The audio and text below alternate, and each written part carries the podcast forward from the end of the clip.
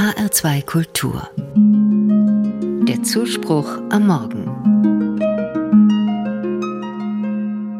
Mein Mann kommt von der Arbeit und regt sich auf. Ich habe vorhin drei Schlösser gebaut und dann stellt sich raus, dass der Kollege den Auftrag parallel schon abgewickelt hat. Das war voll vor die Muffe gebufft.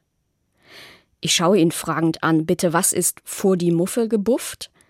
Mein Mann arbeitet bei der Bahn und kommt aus Thüringen. Dort gibt es Sprachbilder, die mir als Rheinländerin verschlossen bleiben. Vor die Muffe gebufft kommt, so erklärt er mir, aus den Erfahrungen der Bahn. Stillgelegte Gleise enden mit Muffen. Wenn ein Zug fälschlich auf dieses stillgelegte Gleis fährt, muss er umkehren. Der Zug ist vor die Muffe gebufft. Das war vergebens umsonst. Ich liebe solche Sprachbilder. Sie machen das Leben bunter. Seit ich meinen Mann kenne, lerne ich immer neue Ausdrücke. Ihm plauzen die einfach so raus. Für die Arbeit am nächsten Tag macht er sich abends noch eine Bämme. Bei großem Hunger isst er einen Ohnmachtsboffen und im Mai sehen wir Mutschekübchen fliegen. Man würde ja meinen, dass ich irgendwann jeden thüringischen oder familiären Spezialausdruck von ihm kenne.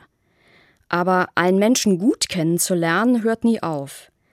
Ich weiß zwar inzwischen genauer, bei welchem Stimmklang mein Mann enttäuscht ist, wann er Trauer runterschluckt oder irritiert ist, trotzdem liege ich auch mal falsch, und er unterbricht mich, wenn ich zu genau zu wissen meine, was er denkt und fühlt.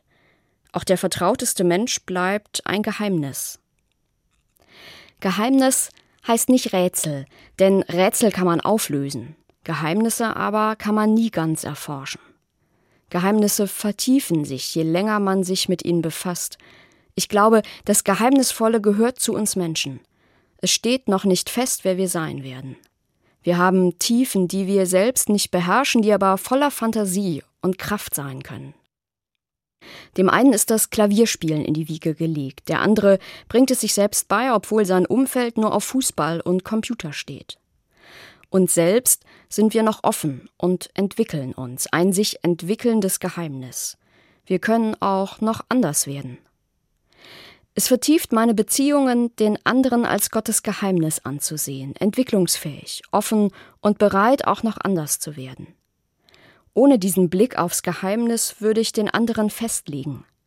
Der Versuch, ihn kennenzulernen, wäre vor die Muffe gebufft, vergebens, weil man irgendwann an die Grenzen des Erkennens käme. Stattdessen wachsen wir aneinander und in das eigene Geheimnis hinein.